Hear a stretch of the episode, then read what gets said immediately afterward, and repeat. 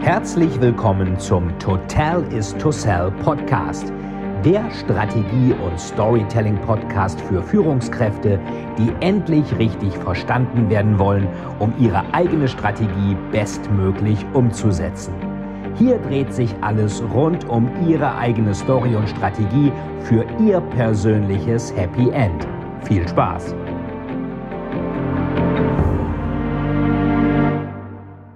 Herzlich willkommen zu einer neuen Folge des Totalis to Sell Storytelling Podcast und ich sitze hier nicht fahrend im Auto, aber ich habe jetzt Saskia mal ein, zwei Stunden dabei und wir wollten immer schon mal ein Interview machen, wie wird man eigentlich Rechtsmedizinerin und das schauen wir uns jetzt mal an und ich wünsche euch dabei viel Spaß und Spannung. Das Ganze ist gleich dann nicht mehr als Film, sondern nur als Audiodatei, weil das dann im Auto einfacher aufzunehmen ist. Also viel Spaß dabei und ein bisschen Gruselfaktor gibt es auch. So, fangen wir an mit der äh, ganz relevanten Frage, die sich wahrscheinlich viele stellen. Wie kommt man denn eigentlich auf die Idee, nun gerade Rechtsmediziner beziehungsweise in deinem Fall auch Rechtsmedizinerin zu werden?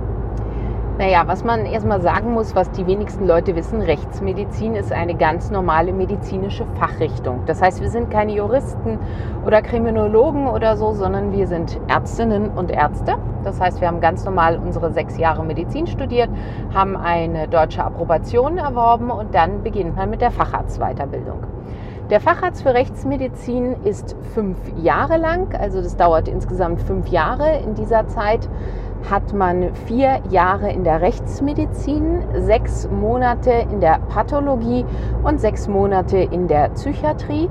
Und in diesen Zeiten muss man natürlich bestimmte Kataloge erfüllen, das heißt eine gewisse Anzahl an Sektionen durchgeführt haben, eine gewisse Anzahl an Untersuchung lebender Personen und ähnliches. Also es gibt da eine Art Katalog, wie für jede Facharztweiterbildung, die abgearbeitet wird und danach kann man sich dann zur Facharztprüfung anmelden und wenn man die dann besteht, dann ist man, so wie ich, Fachärztin für Rechtsmedizin. Das klingt nach ganz schön viel Arbeit. Naja, es ist jetzt irgendwie keine besonders kurze Ausbildung, weil wenn du dir überlegst, du brauchst äh, das Abitur, danach studierst du erstmal sechs Jahre Medizin Ein mindestens. Abitur auch. Ja, ja, du brauchst ein gutes Abitur. In den letzten Jahren war es so, dass ähm, der Numerus Clausus für Medizin immer oberhalb von 1,2 lag. Ne? Also, Oberhalb heißt 1, 2 oder weniger. Ja, genau. Nicht 1, 3 oder 1, 8. Nee, nee, ja. genau. Also hätte ich schon mal nicht studieren können. Ja. Wunderbar. Also man muss dazu sagen, Medizin hatte aber auch schon immer einen wahnsinnig hohen Numerus Clausus. Die haben, als ich noch zur Uni gegangen oder zur Uni gehen wollte, als ich Abitur gemacht habe, war es noch so, dass es die zentrale Vergabestelle gab für Studienplätze. Da hast du dich beworben und die haben das dann verteilt. Man hat seitdem gefühlt 500.000 verschiedene Vergabevarianten ähm, durchprobiert. Jetzt am Ende gibt es, glaube ich, wieder eine zentrale Vergabe. Es gibt inzwischen auch wieder einen Medizinertest. Abi-Noten spielen eine Rolle, aber man muss inzwischen Aufsätze bringen und ähnliches. Also es ist ein riesen Ding geworden, Medizin zu studieren. Aber wenn man das alles bestanden hat und einer Uni zugeteilt wurde, weiß man halt erstmal, du hast mindestens sechs Jahre vor dir. Also es ist jetzt nicht möglich, dass du sagst, ich arbeite einfach mal 24-7 durch, ähm, mach sämtliche Kurse ineinander gestopft oder so. Du hast eine Mindeststudienzeit von zwölf Semestern. Ähm, du hast am Ende das praktische Jahr ich blicke da immer nur bedingt durch, wie oft Staatsexamina gewechselt wurden und ähnliches. Bei uns war es noch, es gab ein Grundstudium, das heißt, du hast vier Semester, also zwei Jahre studiert, hast dann das Physikum gemacht, wo ungefähr die Hälfte dann schon nicht mehr da war im Studiengang. Und ähm, dann hast du halt verschiedene klinische Abschnitte gehabt und hattest halt damals insgesamt noch drei Staatsexamina. Das heißt, du hattest vier große Prüfungen, wie du, du gelernt hast. Ich glaube, aktuell sind es nur noch zwei Examina oder drei Staatsexamina insgesamt und das Physikum ist weg oder so. Also es verändert sich immer etwas. Ähm, aber du weißt halt, das geht mindestens sechs Jahre und danach halt nochmal fünf Jahre Weiterbildung. Das ist aber in fast allen Medizinbereichen. Also gerade die Fachärzte, es gibt zwar auch kleinere Fachärzte, die nur knapp vier Jahre dauern, aber die meisten Fachärzte oder Facharztweiterbildungen dauern fünf bis sechs Jahre. Das heißt, wenn du einen Facharzt vor dir sitzen hast, hast du in der Regel jemanden vor dir sitzen, der mindestens elf Jahre Ausbildung hinter sich hat. Okay, das ist ja schon mal eine richtige Hausnummer, elf Jahre, weil ich kriege oft Fragen, auch von Thriller-Fans, die sagen, äh, die haben vielleicht was ganz anderes studiert oder vielleicht auch mal gar nicht studiert ähm, und fragen sich dann, ob sie mal ein Praktikum in der Rechtsmedizin machen können. Ach, davon kriegen wir tonnenweise Wäschekorbweise Post. Ja. Ich bin Tierpfleger im Zoo und ich möchte jetzt Rechtsmediziner werden oder ich habe bis vorgestern auf dem Bauernhof gearbeitet und will jetzt Rechtsmediziner werden. Sehr schön ist auch, also eines äh, der, der schönsten Briefe, die wir mal bekommen haben, ich möchte meiner Frau zu einem Geburtstag schenken, dass sie meine Sektion sehen kann. Was kostet es bei Ihnen, wenn man mal für ein, zwei Stunden dazukommen kann? Wo man wirklich vor diesen Briefen sitzt und denkt, wo ist die versteckte Kamera? Das können die Leute doch nicht ernst meinen. Also dadurch, dass die Rechtsmedizin einfach medial so präsent ist, ne? also es gibt ja Krimis ohne Ende, wobei es da interessanterweise häufig falsch ist, da sprechen sie immer von den Pathologen. Das sind aber keine Pathologen, das sind Rechtsmediziner. Dadurch, dass die Rechtsmedizin so präsent ist, finden alle das irgendwie cool. Und die wenigsten machen sich Gedanken darüber, was die Rechtsmedizin im Grunde ist, nämlich ein sehr breit gefächertes, sehr komplexes Fach der Medizin. Auf der anderen Seite denken auch immer, der Job, den wir machen, der ist hochgefährlich und irgendwie müssen wir doch alle ein bisschen komisch sein und wir müssen klein und bucklig sein und äh, wir verlassen das Haus nur, wenn es blitzt und donnert und um Mitternacht. Das stimmt nicht. Die Rechtsmediziner, die ich kenne und ich würde es auch äh, von mir behaupten, sind eigentlich alles ganz positive, ganz lebensfrohe Menschen. Denn ähm, wenn du das nicht bist, dann kommst du nicht auf die Idee, einen solchen Bereich beruflich zu ergreifen. Ja, ich glaube, man sieht ja schon einige wirklich schreckliche Sachen. Man blickt ja in den Abgrund der menschlichen Existenz, kommen wir gleich noch zu. Aber vielleicht nochmal für alle, die den Unterschied mal wissen wollen, weil es wird ja wirklich dauernd gesagt, äh, Pathologe. Der ist Pathologe wahrscheinlich wegen Forensic Pathologist aus dem Englischen. Ähm, was ist denn der Unterschied zwischen Rechtsmedizinern und Pathologen, dass wir das mal von Anfang an glatt ziehen? Gut, also was man erstmal unterscheiden muss, die Rechtsmedizin selber hat verschiedene Unterbereiche. Ne? Also ein Teil der Rechtsmedizin ist zum Beispiel die forensische Genetik oder auch die forensische Toxikologie. Und dann gibt es die zwei großen Felder der Rechtsmedizin und die sind wirklich auch bezeichnet als forensische Pathologie also die Arbeit mit den Leichen. Und dann die sogenannte klinische Rechtsmedizin, das ist das, was ich in der Ambulanz mache, also die Arbeit mit lebenden Gewaltopfern. Das kommt aus dem Englischen, die sprechen von der Forensic Pathology und der Clinical Pathology, also quasi der forensischen Pathologie und der klinischen Pathologie. Im Deutschen hat man das so nicht übernommen, sondern im Deutschen hat man das als Rechtsmedizin benannt und demgegenüber steht die Pathologie, also die Lehre der Krankheiten sozusagen. Also pathologisch heißt ja krankhaft auch. Genau. Es ist so, dass die Pathologen, das ist auch ein riesiger eigener Facharzt, auch wahnsinnig interessant, aber was ganz anderes als wir machen. Die Pathologen arbeiten quasi daran, Krankheiten zu diagnostizieren und Therapien dafür zu finden. Sprich, ähm, du bist ja Anfang des Jahres bist du ja operiert worden, man hat ja die Gallenblase rausgenommen. Und um wirklich sicher zu gehen, dass diese Gallenblase jetzt nur entzündet war und da kein Tumor oder so drin war, hat man deine Gallenblase in die Pathologie eingeschickt. Das heißt, die haben das aufgearbeitet, das wird speziell eingebettet, dann in winzig kleine Scheiben geschnitten. Und dann schauen die Pathologen sich das unter dem Mikroskop an und sagen, ja, schau mal hier, das ist eine chronisch entzündliche Gallenblase, die der Herr Etzold hatte, da ist aber kein Tumor drin. Früher haben Pathologen auch sehr viel selber seziert. Das macht inzwischen kaum noch ein Pathologe. Aber wenn ein Pathologe seziert, dann darf er auch nur Menschen sezieren oder Leichen sezieren, die eines natürlichen Todes gestorben sind. Das heißt, man weiß zum Beispiel, dass jemand an einem Tumor verstorben ist und jetzt will man herausfinden, wie war dieser Tumor ausgebreitet, wie hat die Therapie, die wir gegeben haben, gewirkt und ähnliches. Das machen die Pathologen. Bei einem ungewissen Tod oder bei einem nicht natürlichen Tod darf der Pathologe schon gar nicht mehr sezieren, weil er sich halt wirklich nur mit der Krankheitslehre beschäftigt. Wohingegen der Rechtsmediziner zuständig ist auch primär für den ungewissen Tod und für den nicht natürlichen Tod. Dass man im Sektionssaal dann auch ganz viele Fälle von Krankheiten sieht, ist klar. Wenn jemand ganz akut zusammenbricht und ohne Vorwarnung verstirbt, ist es häufig eine Erkrankung des Herzens, der Lunge oder des Gehirns. Und dann hast du halt häufig die typischen Krankheitsbilder. Aber diese Abklärungen machen ausschließlich die Rechtsmediziner. Und die Arbeit mit den Lebenden, wie wir sie in der klinischen Rechtsmedizin machen, also die Untersuchung von überlebenden Gewaltopfern, das ist sowieso nichts, was ein Pathologe macht. Und äh, du hattest gesagt, äh, nicht natürlicher Tod. Was ist denn ein nicht Weil irgendwann stirbt ja sowieso jeder mal. Was ist denn ein nicht natürlicher Tod, juristisch gesehen? Also du unterscheidest drei verschiedene Varianten. Du unterscheidest den natürlichen Tod, den ungewissen Tod und den nicht natürlichen Tod. Ungewiss ist klar, bedeutet, ich weiß nicht, woran jemand verstorben ist. Ja. Natürlicher Tod bedeutet, jemand stirbt an einer Erkrankung, zum Beispiel an einer Infektion, ähm, an einer Fehlbildung eines Organs oder an einem Tumor. Und der nicht natürliche Tod heißt, dass dort etwas von außen auf den Körper eingewirkt hat, was nicht krankhaft ist. Ah. Ein nicht natürlicher Tod ist zum Beispiel ein Unfall. Ja. Ein nicht natürlicher Tod ist eine Vergiftung durch einen IV-Drogenabusus.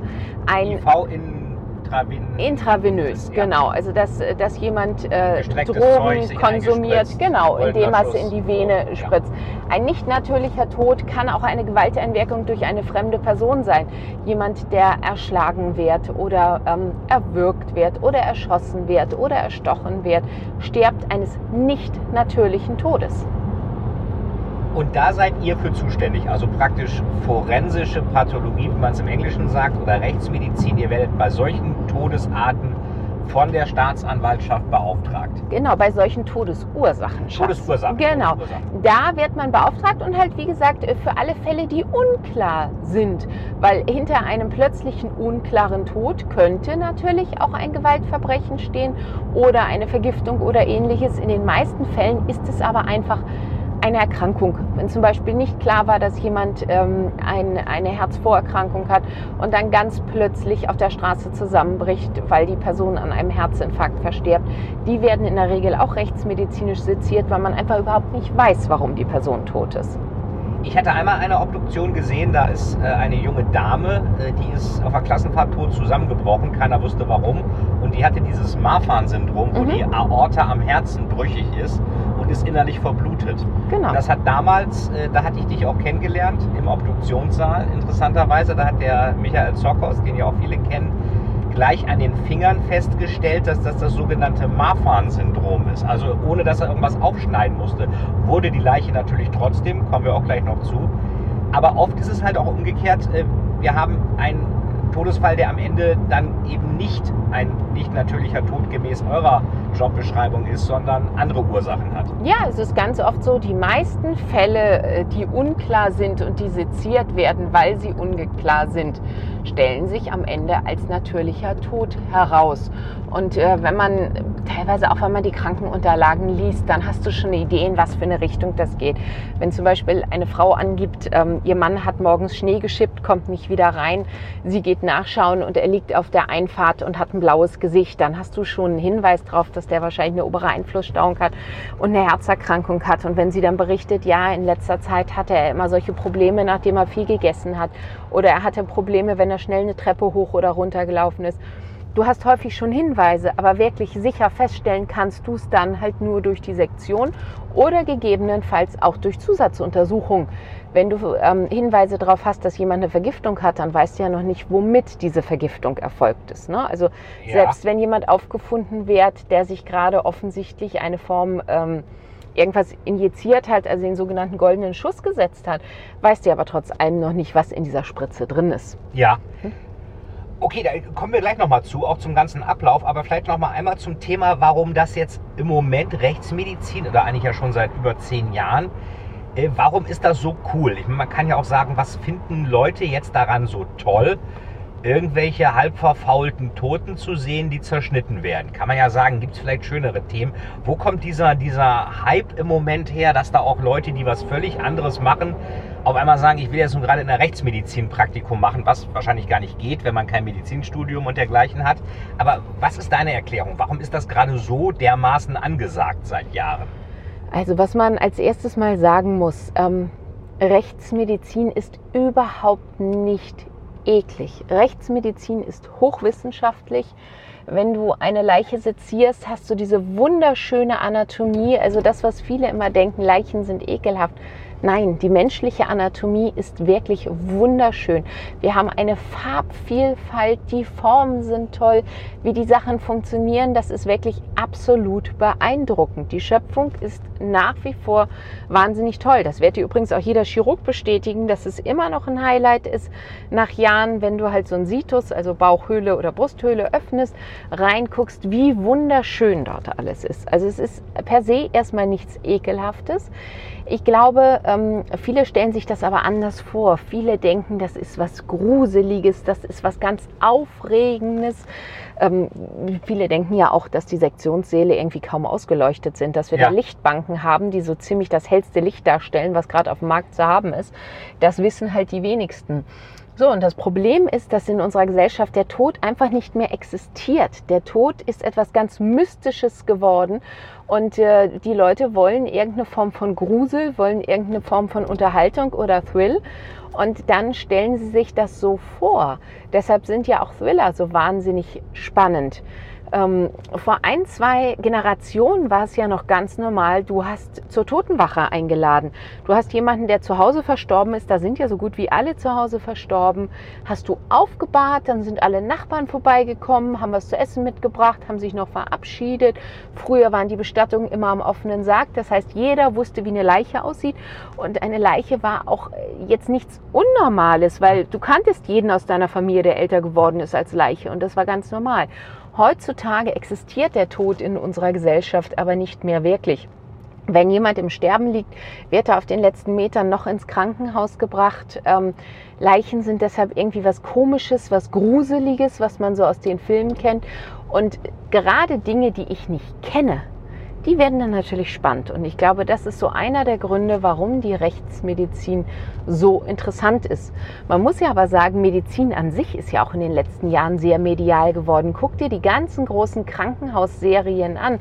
Ähm, Dr. House, Grey's Anatomy und ähnliches. Ja. Ärzte gelten ja schon irgendwo so ein bisschen als cool. Also ich meine, hallo, wir sind Halbgötter in Weiß, das ja. ist vollkommen klar, aber es ist schon äh, interessanter, sagen ja. wir mal so gab es doch diese äh, im Mad-Heft mal diese Schwarzwaldklinik-Veräppelung, wo dann auch äh, Dr. Brinkmann sagte, ich nenne mich ungern Halbgott in Weiß, weil dann verwechseln mich die Leute mit Boris Becker.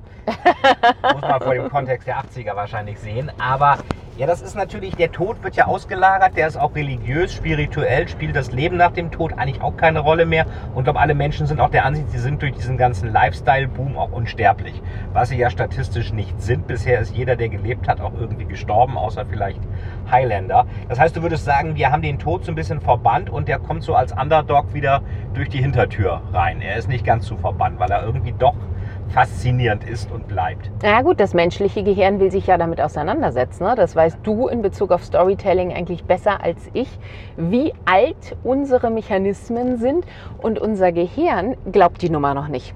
Ja. So nach dem Motto, okay, ich habe verstanden, die Säbelzahntiger gibt es inzwischen nur noch im, im Zoo. Das Mammut muss ich mir auch nicht mehr fangen. Das Mammut liegt äh, sauber zerteilt bei Edeka in der Kühltheke. Aber glaube ich wirklich dieser Variante? Nein. Ja. Und deshalb will das Gehirn auf irgendeine Art und Weise nach wie vor unterhalten werden und diesen Kitzel, dass die, die Systeme, die uns am Leben erhalten haben, so ein bisschen gereizt werden, die gefallen natürlich ja. auch. Und man muss aber auch ganz klar sagen, in unserer Welt, in unseren, unserer sicheren erste Welt, Welt ja. sozusagen ja. existiert der Tod nicht. Ähm, guck auf andere Kontinente, da hast du nach wie vor eine Sterbensrate allein von Säuglingen, die bei weit über 50 Prozent liegt wir haben es geschafft, unser Leben so abzusichern, beziehungsweise auch die Generationen vor uns. Das ist absolut nicht selbstverständlich. Ja. Und ich glaube, das ist was, was Corona ja jetzt auch dieses Jahr gezeigt hat es existieren nach wie vor noch Bedrohungen. Und ich glaube, das hat es für viele auch so schwer gemacht, psychisch damit umzugehen. Wir sind Bedrohungen überhaupt nicht mehr gewöhnt. Ja. Und wenn dann eine Bedrohung kommt, die nicht real ist, die ich nicht sehen kann, die ich nicht schmecken kann, die ich nicht anfassen kann und der ich auch nicht sagen kann, dass ich sie blöd finde, dann ist es natürlich wahnsinnig schwierig, sich damit auseinanderzusetzen, weil eigentlich ja in unserer Welt keinerlei Bedrohungen mehr existieren sollten. Ja, Was ja auch eigentlich gut ist, dass wir in einer sehr sicheren Welt äh, leben. Es gibt ja diese, diese komischen Statements, Berlin gemeinsam gegen Corona, wo ich mich auch frage, wer da jetzt gegen wen, wie was überhaupt machen möchte. Ähm, ja, aber ich glaube, das ist unheimlich wichtig gewesen, diese ganzen Sachen, wir gemeinsam gegen Corona, weil viele Menschen die erste Corona-Zeit als wahnsinnig hilflos erlebt ja. haben. Und der Mensch muss handlungsfähig sein. Und er wird handlungsfähig, indem er in seiner Ohnmacht aggressiv wird. Und dann ist es besser, sich gemeinsam zusammenzurotten ja. und gegen einen imaginären Feind vorzugehen, ja. als das Gefühl zu haben, ich bin hilflos. Aber wir, wir schweifen ab. Genau, gemeinsamer Feind ist immer gut, dass äh, wie der Bösewicht, der Schurke in der Story.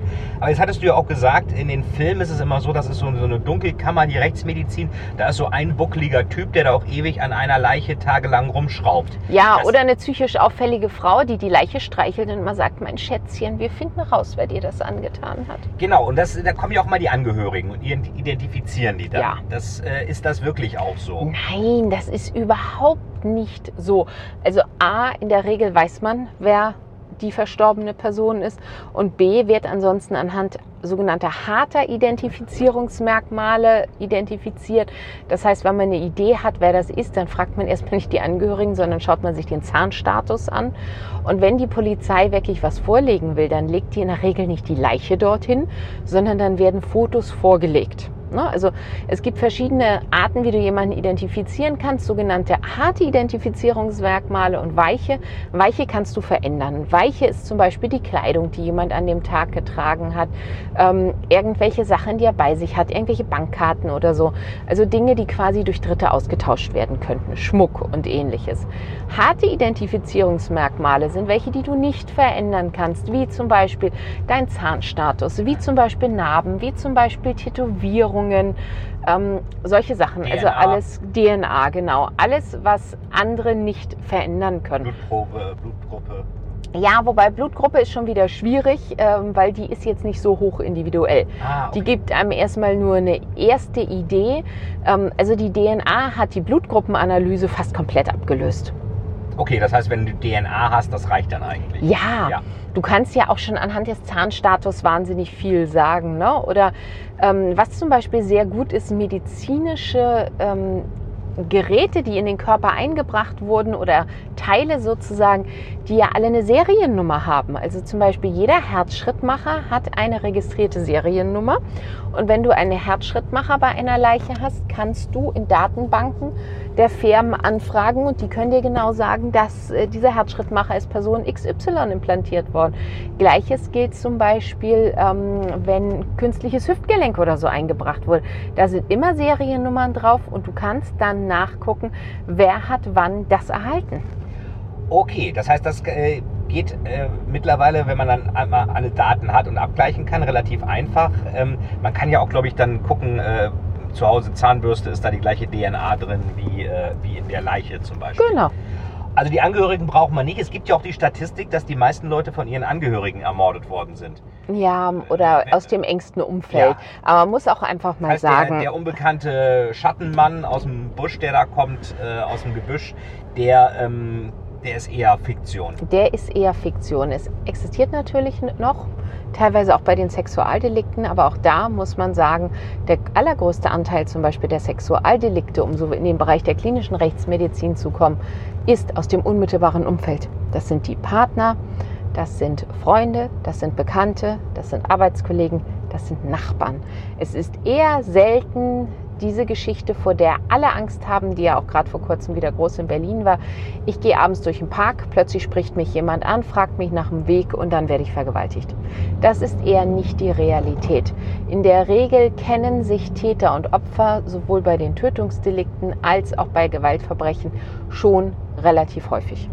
Das heißt, eigentlich können wir fast sagen, man jetzt die Angehörigen, die natürlich in einer Identifikation der Leiche oder Verbindung mit sich selbst, weil sie es ja statistisch oft waren, wenn man die dann zur Identifikation bittet, macht man so ein bisschen den Bock zum Gärtner. Na, aber die Identifizierung macht es jetzt nicht ganz so viel ähm, kaputt, aber du möchtest ja auch einfach jemanden, der fraglich beschuldigt ist, auch nicht zur Leiche bringen. Ja. Mal ganz abgesehen davon muss man ja einfach mal sagen, ähm, jemand, der keine Erfahrung mit Leichen hat, und der jetzt gerade einen Angehörigen verloren hat, für den ist das auch eine ziemliche Zumutung, da hinzugehen und dann in diesem, in diesem Saal jemanden zu identifizieren. Ja. Also äh, da hätten wir auch alle keinen Spaß dran, wenn reihenweise Angehörige umkippen würden. Ne? Und es kippen ja auch sowieso, auch wenn es nicht Angehörige sind, es kippen ja gelegentlich Leute auch um. Ja, also bei den Schausektionen auf jeden Fall. Ähm, es ist ja so zum Beispiel, dass Polizisten, dass Rettungsdienstkräfte, Feuerwehrleute, Medizinstudenten und so durchaus Sektionen sehen sollen, auch angehende Juristen. Und da kommt es immer mal vor, dass jemand umkippt. Deshalb erklärt man denen auch im Vorfeld, wenn ihnen irgendwie komisch wird, gehen Sie raus, gehen Sie mit einer zweiten Person raus. Ähm, achten Sie drauf, versuchen Sie hier nicht den Helden zu spielen, dann versuchen Sie natürlich doch den Helden zu spielen und dann kippen die um. Und Ja. du musst dir das so vorstellen, es ist ein Sektionssaal. Der ist genau so gebaut wie ein Operationssaal zum Beispiel. Das heißt, du kannst ihn gut reinigen. Der hat keinen hochflorigen Teppichboden, auf dem du besonders Ja. weich fällst und irgendwelche schönen abgepolsterten Wände sondern der hat Fliesen auf dem Fußboden, der hat Fliesen an den Wänden. Die Kanten sind äh, mit Stahl versetzt, damit du es besser putzen kannst. Du kannst dir vorstellen, dass wenn Kopf auf Fliese knallt, das in der Regel für den Kopf schlechter ausgeht als für die Fliese und dass das halt auch relativ suboptimal ist. Das heißt, du willst unbedingt vermeiden, dass jemand kollabiert, weil die sich teilweise dann auch gut verletzen können. Ne? Und äh, mir wurde damals gesagt, als ich das erste Mal da war, das wäre hier anders als in der Chirurgie. Vielleicht kannst du die Anekdote nochmal erzählen, was da der Unterschied ist, wenn man, weil da kippen ja auch manchmal Ja. Hospitanten um. Man muss dazu sagen, wir machen immer so ein paar Scherze. Und ähm, der Scherz, den man im Saal macht, ist, hier ist der Unterschied, wenn Sie umkippen, lassen sich nach vorne fallen, dann fallen Sie nämlich in die Leiche, die ist weich.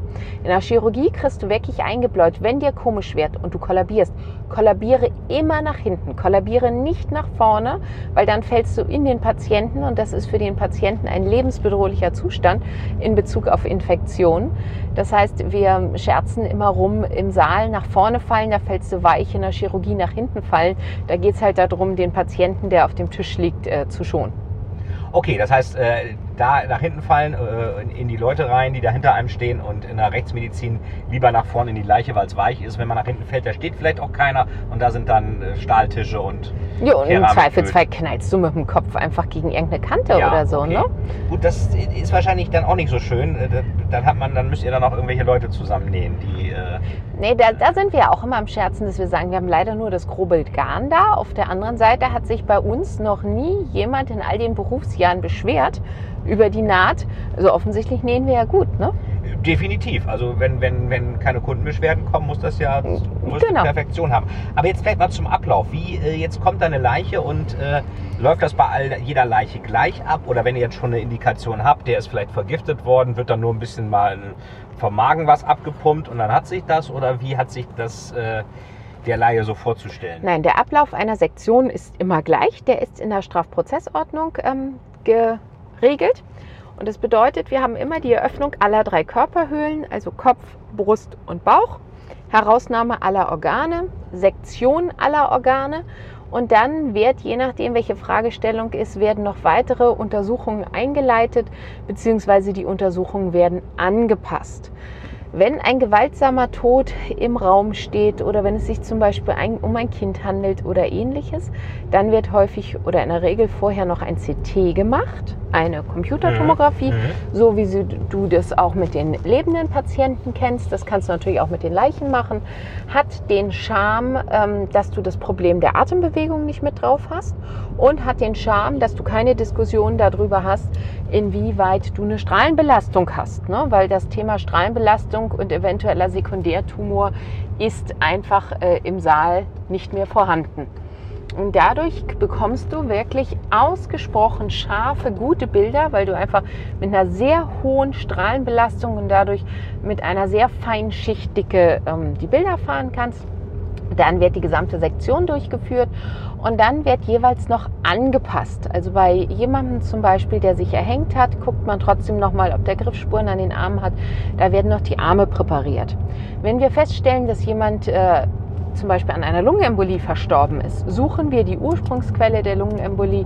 Das heißt, man schaut sich dann äh, die Beine an, wo das ja meistens herkommt. Thrombosen. Genau, und schaut, ob da Thrombosen ähm, vorliegen. Und so ist es dann im weiteren Verlauf auch je nachdem, was du in der Sektion findest. Wenn zum Beispiel jemand einen sehr großen Tumor hat, dann schaust du dir die Innenseite der Wirbelsäule an, weil du wissen willst, ob der Tumor in diese Wirbelsäule reingestreut hat und ähm, solche Sachen. Also es gibt schon bestimmte Anpassungsvarianten, aber die Grundsektion und auch die Präparationstechnik der Organe ist grundsätzlich gleich und wird immer durchgeführt.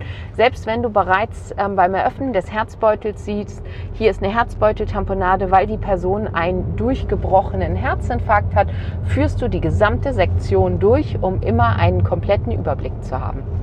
Okay, das heißt, du musst eigentlich diese alle drei Körperhöhlen öffnen, machst du eigentlich immer gleich. Und äh, jetzt hatten wir vorhin ja auch von, von, von natürlichen, nicht natürlichen Todesfällen gesprochen. Ich könnte mir vorstellen, dass einige Kriminelle auch Leute umbringen und das dann so darstellen, als wäre das ein natürlicher Tod. Gibt sicherlich auch viele Beispiele, die ihr dann problemlos durchschauen könnt. Ja, es gibt natürlich immer Versuche, eine Situation zu vertünchen. Man muss aber sagen, in der Regel passiert das eher seltener. Häufig erfolgt eine Tötung aus einer Konfliktsituation heraus und äh, meistens flieht dann der Täter auch relativ schnell erstmal aus dem direkten Umfeld. Also das, was immer in den Krimis dargestellt wird, dass dann die Leichen mitgenommen werden, verändert werden, irgendwo speziell abgelegt werden und so weiter, das entspricht eher nicht der Realität. Die meisten haben halt eh äh, ein Problem auch mit der Situation und ähm, Viele wären, glaube ich, auch gar nicht in der Lage, die Leiche wirklich zu handeln. Also 99 Prozent der Sachen, die man da im Fernsehen sieht, entsprechen halt nicht der Realität, sondern entsprechen halt einfach der Fantasie eines Autors, der die Leserschaft bzw. diejenigen, die zugucken, einfach bespaßen will.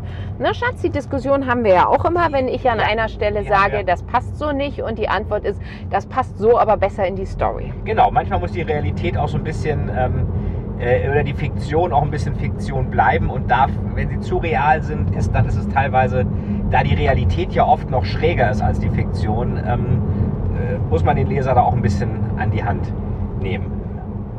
Genau.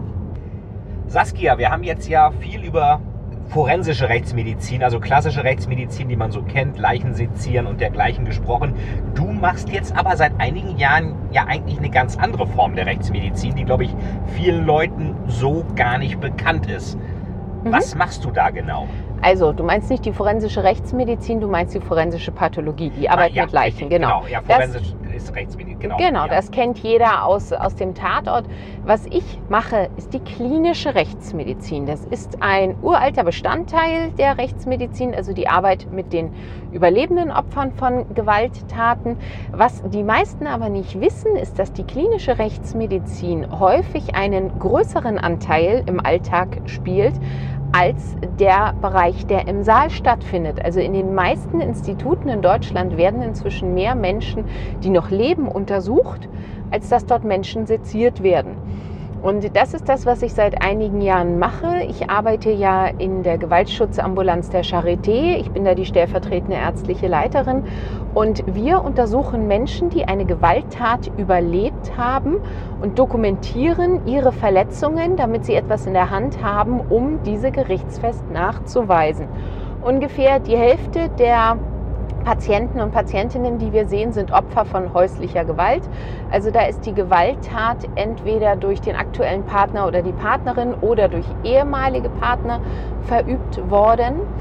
Wir sehen aber auch Menschen, die Opfer von Gewalt durch Dritte geworden sind, sogenannte interpersonelle Gewalt, also jemand, der von seinem Nachbarn angegriffen wird oder jemand, der von jemandem ganz Fremden angegriffen wird, den man bis dato nicht kannte. Wir sehen den Bereich der sexualisierten Gewalt, wir sehen den Bereich der Gewalt im Dienst, sprich jemand wird angegriffen, während er seinem Job nachgeht. Das können mhm. Polizisten sein, aber zum Beispiel auch ganz oft ähm, Fahrer von Bussen oder von ähm, Straßenbahnen oder ähnliches. Und leider in letzter Zeit auch immer mehr Rettungskräfte, die rausfahren, um Menschen zu helfen in schwierigen Situationen und die dann angegriffen werden, was eine absolute Untat ist. Ja. Und dann sehen wir Kinder bei Verdacht auf Kindesmisshandlung und Kindesvernachlässigung. Das heißt, wir sehen im Grunde sämtliche Gewalttaten, die passieren können, untersuchen die Opfer, dokumentieren diese Verletzungen. Bei Kindern ist natürlich auch immer die Frage, sind das überhaupt Verletzungen? Ist das überhaupt eine Misshandlung oder ist das eine Hauterkrankung oder ist das ein Unfall oder ähnliches? Und dann, äh, wie gesagt, dokumentieren wir das Ganze und können das Ganze auch dementsprechend dann später vor Gericht vertreten. So Saskia, jetzt äh, untersucht ihr da Gewaltopfer, Misshandlungsopfer und dergleichen. Jetzt würde ich ja denken, wieso machen das denn Rechtsmediziner, deren Hauptaufgabe ja eigentlich Analyse von Todesfällen ist? Ich dachte, die gehen irgendwie in die, oder ein normaler Mensch würde wahrscheinlich denken, die, die gehen irgendwie in die Notaufnahme oder so oder, oder erstatten Anzeige bei der Polizei. Ähm, was macht ihr da noch genau anders? Also es ist so, dass die meisten natürlich, gerade wenn sie behandlungsbedürftige Verletzungen haben, erstmal in die Notaufnahme gehen. Viele gehen auch zur Polizei. Aber was der Rechtsmediziner lernt in seiner Ausbildung ist, Verletzungen zu lesen ohne dass man dazu allzu viele Angaben der betroffenen Person braucht. Denn du kannst dir vorstellen, du kannst die Leiche dreimal fragen, wo sie die Verletzung her hat. Die Leiche wird diese Frage nicht beantworten. Ja. Das heißt, du wirst als Rechtsmediziner so ausgebildet, dass du Verletzungen dahingehend lesen kannst, wie sind sie entstanden, wie alt sind sie ungefähr, was sagt mir die Verletzung über das, was da abgelaufen sein muss. Und es ist so, dass wir ja häufig auch Gewaltopfer haben, die entweder gar nicht sagen können, was passiert ist, einfach weil sie noch nicht sprechen können, sprich unsere Kinder, ne? wo dann ja diejenigen, die sie bringen und die normalerweise berichten, was mit den Kindern passiert ist, nämlich die Eltern, auch die sind, die am ehesten die Tatverdächtigen sind. Und andererseits ist es so, dass ganz oft natürlich vor Gericht eine Aussage gegen Aussage steht. Das heißt, das Opfer sagt, ich bin geschlagen worden. Der Täter sagt, nee, nee, ich habe die gar nicht geschlagen. Die war einfach besonders tapsig und ist die Kellertreppe runtergefallen. Und dann ist die Frage an die Ärzte, wie ist diese Verletzung entstanden? Ist diese Verletzung entstanden, weil da jemand besonders tapsig war und die Kellertreppe runtergefallen ist? Oder können Sie irgendwie nachweisen, dass es eine Schlagverletzung ist oder ähnliches? Und da kommen wir dann ins Spiel, weil wir halt so ausgebildet wurden. Wie sind die Verletzungen entstanden? Wie alt sind die Verletzungen? Wie schwer sind die Verletzungen? Ähm, was, was haben sie für eine weitergehende Bedeutung? Wohingegen zum Beispiel ein Chirurg, der in der Rettungsstelle arbeitet, der ist anders ausgebildet worden. Den interessiert es eher weniger, ist dieser Bruch des Jochbeins und die darüber gelegene Hautwunde entstanden, weil ich die Treppe runtergefallen bin und irgendwo gegengeschlagen bin oder ist die entstanden, weil mich jemand mit einem Ring geschlagen hat. Für den ist wichtig, was ist da gebrochen, wie kann ich das bestmöglich heilen lassen, wie kann ich das so nähen, dass es möglichst wenig Narben macht. Das heißt, der ist in einem ganz anderen Bereich ausgebildet als wir. Das, was das Gericht aber braucht, ist unsere Expertise. Denn für das Gericht ist es zwar auch gut, wenn hinterher die Wunde gut aussieht, aber die wollen wissen, was ist da passiert und passt das, was das Opfer erzählt, zeitlich und inhaltlich zu dem, was man sieht. Und deshalb ist die klinische Rechtsmedizin der Bereich, wo Gewaltopfer ähm, begutachtet werden, wo die Verletzungen dokumentiert werden. Und wir haben natürlich auch die Erfahrung vor Gericht, dann so etwas vor Gericht auch zu vertreten, im Vergleich zu einem Chirurg, der vielleicht im Laufe seines Lebens ein einziges Mal vor Gericht kommt. Ihr seid häufiger vor Gericht. Wir, also sind, als, als, Gutachter. wir sind als Gutachter regelmäßig vor Gericht. Also es gibt Wochen, da bin ich zwei, dreimal die Woche äh, in Berlin als Gutachterin vor Gericht. Dazu muss man aber auch sagen, mein Schwerpunkt liegt ja auf Kindern. Und äh, gerade wenn eine Kindesmisshandlung im Raum steht, werden wir relativ stark auch eingebunden, denn das Opfer kann ja überhaupt nichts dazu sagen. Und ja. ähm, das ist, ist auch ein Schwerpunkt äh, unserer Ambulanz, dass wir Kinder untersuchen, die uns von den sogenannten Wächterämtern geschickt werden, also entweder vom Jugendamt oder vom Kindernotdienst, mit der Frage, sind das hier Verletzungen, die misshandlungsverdächtig sind? Ist das eher ein Unfall? oder müssen wir hier irgendwie tätig werden. Das heißt, wir sehen da eine ganz große Bandbreite und das ist auch der Bereich, wo wir in über 20 Prozent übrigens die Familien auch rehabilitieren können, weil uns Kinder geschickt werden mit Wachstumsstreifen, weil uns Kinder mit bestimmten Hauterkrankungen geschickt werden, weil uns ähm, Kinder geschickt werden, die einen Unfall hatten und wo wir relativ gut nachrekonstruieren können und sagen können, also entweder das ist sowieso nichts für uns, weil das keine Verletzung ist, sondern das Kind sollte dringend einem Hautarzt vorgestellt werden Oder man kann sagen, das ist eigentlich ein ganz klassischer Verletzungsablauf. Das war einfach ein, ein blöder Unfall. Und dann haben wir natürlich aber auch die Fälle, in denen wir sagen, das ist eine klassische Misshandlung. Hier bitte tätig werden. Das heißt, ihr seid die Gutachter, ihr seid nicht diejenigen, die das dann heilen oder behandeln. Ähm, mal ganz blöder Vergleich, äh, das ist wie beim, beim Autounfall, Schadensgutachter, der analysiert das Auto, aber die Werkstatt repariert es dann. Das macht ihr nicht, ihr analysiert das Ganze, macht das gerichtsfest. Genau, also es ist ähm, ein einfaches Beispiel. Zu mir wird ein Kind geschickt, wo es heißt, dieses Kind ist äh, verbrüht worden ich untersuche das Kind und stelle fest, dass es offensichtlich eine großflächige Infektion der Haut hat im Sinne einer Staphylodermie. Das ist behandlungsbedürftig, das hat aber nichts mit einer Misshandlung zu tun. Wenn du mich jetzt fragen würdest, was gibst du dort für ein Medikament, käme ich noch drauf wahrscheinlich eine Salbe. Aber welche, in welcher Dosierung, in welchem Rhythmus, keine Ahnung, da bin ich raus. Wenn wir feststellen, dass die Kinder jetzt eine Behandlung zum Beispiel benötigen, dann schicken wir die weiter zu unseren Kinderärzten, die dann dafür sorgen, dass das Kind eine Heilung erfährt. Oder auch zu uns kommen viele Erwachsene, die Verletzungen haben, die noch nicht medizinisch abgeklärt wurden. Also Verdacht auf Mittelgesichtsbruch, Verdacht auf Nasenbeinbruch, Verdacht auf Rippenbrüche und ähnliches. Und wir stellen dann schon fest, hier stimmt was nicht. Dann schicken wir die aber weiter rüber in die Rettungsstelle, weil ähm, die Frage, muss man hier operativ tätig werden oder ähnliches, ist keine rechtsmedizinische Frage mehr. Das heißt, ich erkenne schon, wenn etwas krankheitsbedingt ist und ich habe auch eine grobe Idee, was das für eine Erkrankung sein könnte. Aber wie man das im Weiteren therapiert, wie das verläuft und ähnliches, da bin ich komplett raus. Das hat ähm, auch keine Relevanz mehr für mich, weil ich soll ja initial sagen, zum Beispiel, ist das Kind misshandelt worden, ja oder nein? Und wenn ich sage, nein, das ist eine Hauterkrankung, dann interessiert es auch, außer wir haben eine Hauterkrankung, die ist dadurch ausgelöst worden, dass das Kind lange vernachlässigt ist. Aber ob diese Hauterkrankung jetzt durch äh, ein Bakterium oder durch ein Virus ausgelöst wurde und mit welcher Creme man es am besten behandelt, ist im Grunde für die Wächterämter auch erstmal nicht mehr interessant.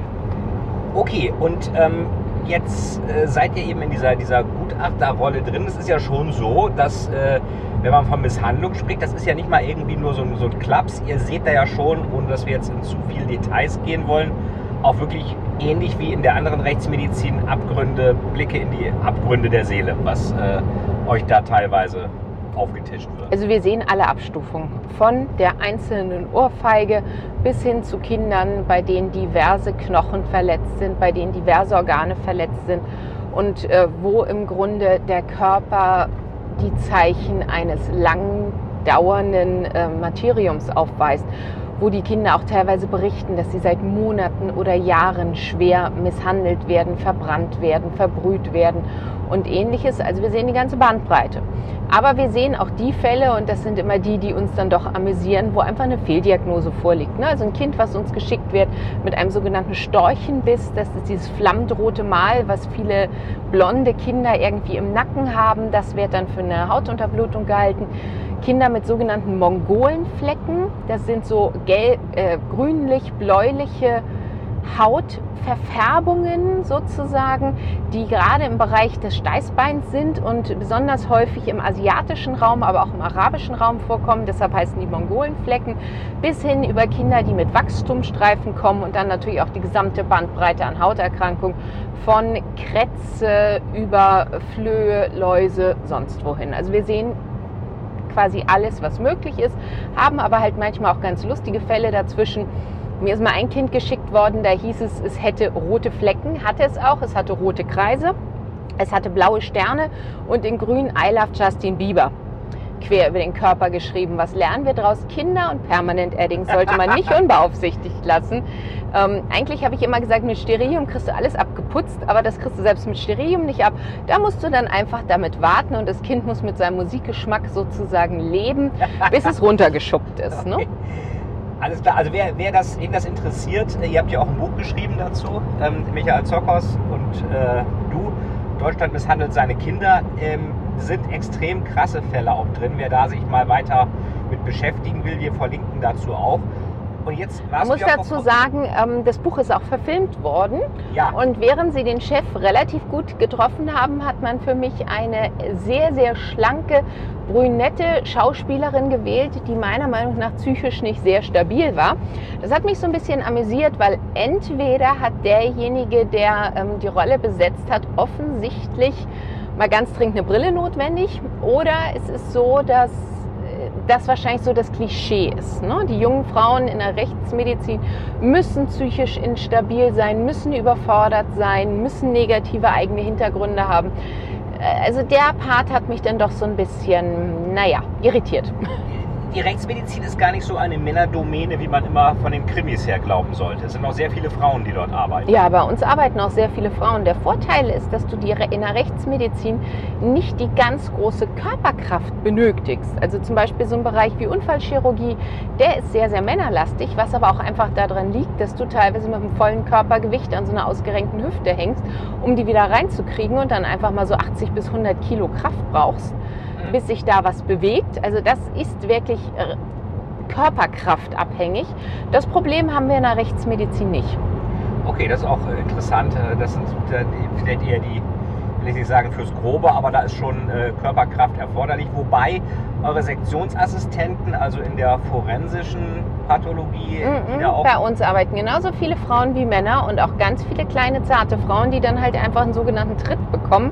Das ist wie so eine Stufe, damit sie besser an den Tisch rankommen. Okay, Da ist es wie auch in der Pflege, wenn du eine Leiche bewegen willst, du musst einfach die Tricks kennen. okay, das ist auch ein äh, schöner Vergleich. Das heißt, ich mache irgendwie Hebelwirkung oder was auch immer. Genau. Jetzt äh, warst du ja vor kurzem groß in den Medien. Es wurde ja so die, die Fallzahlen äh, von äh, Gewaltvorfällen im Lockdown gezeigt. Große Pressekonferenz äh, mit dem äh, Justizsenator. Das war auch in den Medien ganz äh, breit ausgeführt. Ist deine Beobachtung so, dass dieser Lockdown schon eine Auswirkung auf Misshandlungszahlen hatte? Ja, also wir konnten bei uns in der Ambulanz nachvollziehen, wie die einzelnen Phasen des Lockdowns waren. Vorweg muss man sagen, wir haben im ersten Halbjahr diesen Jahres eine Steigerung von 7 Prozent im Vergleich zum äh, letzten ersten Halbjahr, also erstes Halbjahr 2019. Ähm, das war so ein bisschen äh, entgegen dem, was vorhergesagt wurde. Es war so, dass im medizinischen Bereich während des Lockdowns eigentlich die Fallzahlen sehr stark zurückgegangen sind. Trotz dieses Rückganges haben wir immer noch erhöhte Zahlen und wir konnten wirklich die einzelnen Phasen des Lockdowns nachvollziehen. Wir hatten im März ab dem Lockdown zwei, drei sehr, sehr ruhige Wochen. Das Ganze ging weiter bis in den April. Und dann kam Ostern und ab Ostern bauten sich die Zahlen langsam auf. Und dann kamen die meisten Lockerungen im Juni und ab Juni brach bei uns die Hölle los. Ende Mai, Anfang, Mitte Juni. Wir haben in den ersten zwei Juniwochen 50 Prozent mehr Fälle bearbeitet als letztes Jahr im gleichen Zeitraum. Und es war auch so ein bisschen das, was wir erwartet hatten. Wir haben auch einen deutlichen Anstieg der Kinderfälle gesehen. Wir wussten, dass während des absoluten Lockdowns die betroffenen Gewaltopfer von häuslicher Gewalt, was überwiegend Frauen sind bei uns, keine Möglichkeit haben würden, zu uns zu kommen. Wir kennen das äh, aus anderen Fällen, wo Betroffene bei uns anrufen, einen Termin machen, nicht zum Termin erscheinen und Stunden später oder am nächsten Tag anrufen und sagen, es tut mir leid, dass ich nicht da war, aber mein Mann ist gestern nicht zur Arbeit gekommen, ich konnte das Haus oder die Wohnung nicht verlassen. Und genau so war es auch, dass viele es wahrscheinlich nicht geschafft haben, nach draußen zu kommen. Die Fälle, die zu uns gekommen sind, waren deutlich schwerer verletzt, als wir es sonst sehen. Sonst macht ungefähr die Hälfte unserer Fälle die so normalen Fälle aus, die Griffverletzungen und ähnliches, in denen noch keine Anzeige erstattet wurde. Wir haben eine Zeit lang fast nur wirklich schwere Verletzungen gesehen, in denen eine Anzeige erstattet wurde. Das heißt, es hat schon eine Verschiebung gegeben. Das war aber auch ehrlich gesagt das, ähm, was wir erwartet hatten. Und äh, es hat ja auch diverse Bemühungen gegeben, selbst in dieser Lockdown-Phase Unterstützung anzubieten. Sprich, dass wenn du in die Apotheke gegangen bist, dass du dort Hilfe erfahren hast und ähnliches. Also insgesamt war das eine ruhige Phase im Lockdown, aber nach dem Lockdown sind dann die Dämme gebrochen, weil die Leute auch so lange eingesperrt waren und das bei ohnehin nicht sonderlich intakten Familien dann natürlich auch äh, psychologisch noch schwieriger. Wurde? Nee, die ersten drei bis vier Wochen waren wirklich deutlich ruhiger als sonst. Dann kam Ostern und dann fing es ja auch schon an mit den großen Partys, die überall gefeiert wurden und ähnliches. Wo wir einen massiven Rückgang in diesem Jahr gesehen haben, waren die Sexualdelikte durch Fremdtäter. Da haben wir einen Rückgang um über 30 Prozent. Genau. Was ja aber auch klar ist, denn ganz oft ähm, beginnen diese Geschichten, wenn es um Fremdtäter geht, damit, ich habe jemanden im Club kennengelernt, ich habe jemanden in der Bar kennengelernt, ich habe jemanden in einem Hostel kennengelernt.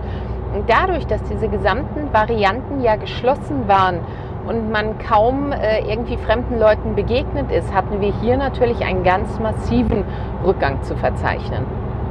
Was ja auch dann einerseits erfreulich ist, andererseits aber ja auch ein etwas komisches Licht auf die Clubszene wirft. Naja, es ist, um es mal ganz allgemein zu sagen, mir hat ein Jurist gesagt, das ist der Preis, den wir für unsere absolute Freiheit zahlen. Du hast ja für alles quasi eine Kehrseite. Ja. Und ähm, das ist leider, muss man sagen, die Kehrseite der Clubs. Ja, ja okay. Also das, was uns, was uns halt auch häufig berichtet wird, so die Sachen, die uns schon erzählt wurden, als wir jung waren und feiern gegangen sind, im Sinne von, wenn du dir ein Getränk bestellst in einem Club, bestell dir ein geschlossenes Getränk, ja. also bestell dir nichts geöffnetes, sondern lass dir eine Cola oder sowas geben oder was du da auch immer haben willst. Und wenn du tanzen gehst, lässt du das Getränk nicht unbeaufsichtigt, sondern du trinkst es aus und wenn du es nicht ganz ausgetrunken hast, dann bestellst du dir was Neues.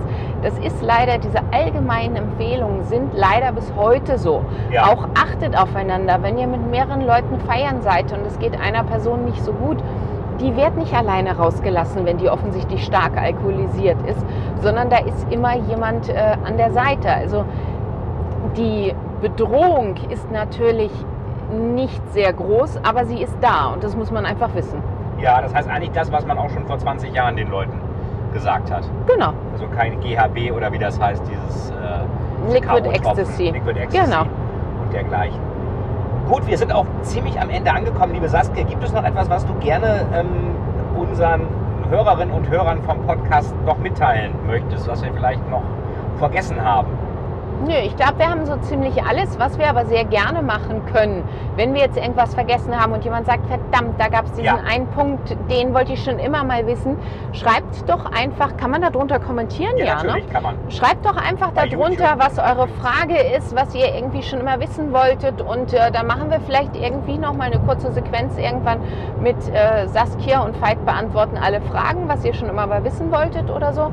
Also schreibt einfach gerne was drunter und ganz vielen Dank dass ihr zugehört habt. Ja, ganz herzlichen Dank. Ähm, ihr habt es gehört. Schreibt eure, was ihr schon immer mal wissen wolltet, in die Kommentare und dann werden wir noch mal eine extra Folge machen, wo wir dann eure Fragen explizit beantworten. Vielleicht Saskia, letzte Frage noch. Äh, jemand ist gerade mit der Schule fertig, hat ein tolles Abitur, will unbedingt Rechtsmedizinerin oder Rechtsmediziner werden. Was jetzt haben wir alles gehört formell, was der äh, oder die mitbringen muss. Ähm, gibt es noch irgendeinen Tipp, den du dieser Person mit auf den Weg geben würdest? Setzt euch frühzeitig mit dem Fach auseinander. Ähm, die Praktikumsplätze sind sehr, sehr rar, weil einfach so viele es so spannend finden. Das heißt, kümmert euch frühzeitig am Anfang eures Medizinstudiums darum, dass ihr äh, einen Hospitationsplatz und ähnliches bekommt. Haltet den Kontakt zu den rechtsmedizinischen Instituten äh, an den Unis, an denen ihr studiert oder in der Umgebung. Und ähm, ja, heutzutage ist es deutlich einfacher, dort eine Stelle zu bekommen als früher. Aber trotz allem ist es natürlich immer noch ein kleines Fach. Das heißt, man sollte frühzeitig schon in Kontakt treten. Das ist immer so, der frühe Vogel fängt den Wurm. Ähm, gilt auch bei der Rechtsmedizin, wobei da vielleicht eher die Made, um da beim Thema zu bleiben. Und ähm, das war Saskia Etzold. Saskia, vielen Dank für die wirklich tollen Einblicke in ein sehr spannendes, aber natürlich auch äh, medial ganz stark transportiertes, aber oft auch missverstandenes Thema. Das war der Totalis to Sell Podcast heute mit Saskia Etzold und dem Thema Rechtsmedizin. Und wir freuen uns auf eure Fragen und machen dann gern nochmal ein neues Interview. Alles Gute, das waren Saskia und Veit. Und Veit. Ciao. Tschüss. Das war ein Interview mit Saskia Etzold zum Thema Rechtsmedizin im Totalis to Sell Storytelling Podcast. Wenn euch das Ganze gefallen hat, hinterlasst gerne eine Bewertung und schreibt auch in die Kommentare, was euch noch interessieren würde. Das waren Veit und Saskia im Totalis to Sell Storytelling Podcast. Vielen, vielen Dank, dass Sie wieder bei dieser Folge mit dabei waren. Wenn Ihnen die Folge gefallen hat, würde es mich sehr freuen, wenn Sie mir eine Bewertung bei iTunes hinterlassen, damit ich sehen kann, ob Ihnen diese Folge geholfen hat und damit ich noch mehr Menschen bei ihrer Story unterstützen kann. Jetzt wünsche ich Ihnen noch einen erfolgreichen Tag und wir hören uns beim nächsten Mal. Ihr Veit Etzold.